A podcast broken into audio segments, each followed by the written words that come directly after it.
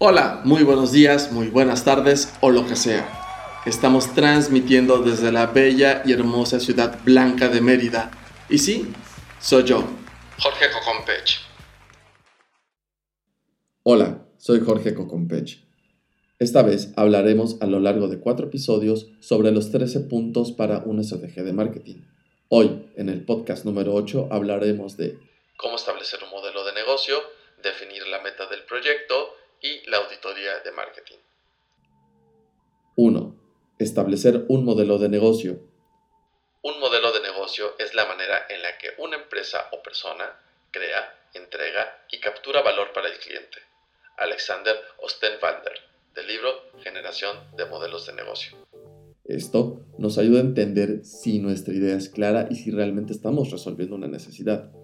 Piensa en un producto de tu casa. ¿Cómo ha solucionado tu vida? ¿Qué confort le da?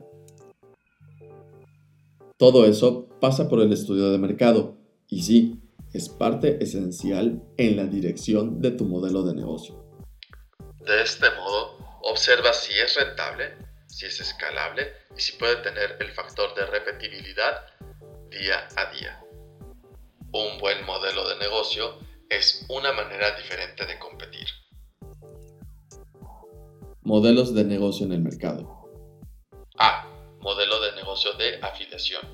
La empresa desea vender un producto y establece algún tipo de recompensa para sus proveedores, empresas o personas para que atraigan clientes o pedidos para sus productos. B. Modelo de negocio de cola larga. La innovación de este modelo es que se caracteriza por ofertar un amplio abanico de productos con poca demanda. Se puede volver en un negocio rentable y generar beneficios debido al gran volumen de ventas pequeñas. C. Modelo de negocio de franquicia o licencia.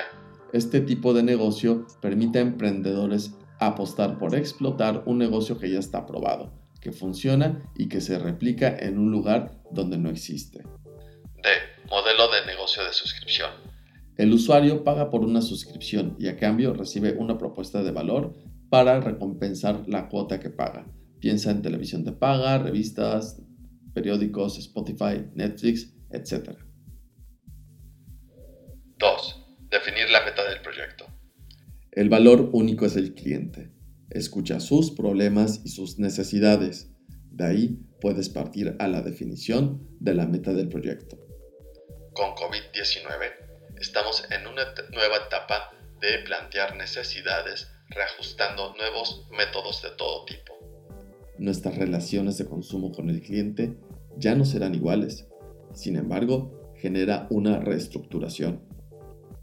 ¿Qué valores en tu modelo de negocio anterior estaban muy bien cimentados y ahora puedes llevarlo hacia una nueva zona? Algunos ejemplos tener una mejor relación con clientes y clientes nuevos, aumentar las recomendaciones hechas por mis clientes, que los clientes regresen a comprar un producto por la experiencia de compra, conocer mejor los gustos del público. Son muchas otras preguntas las que te puedes hacer, pero te recomendaría de momento tomar estos cuatro planteamientos y empezar a trabajar en ellos. 3. Auditoría de marketing es la revisión de todas las prácticas, estrategias y resultados que la organización ha llevado a cabo para mejorar su presencia. Esta evaluación se hace a partir del cumplimiento de las metas y objetivos de la empresa. ¿Qué rubros cubre?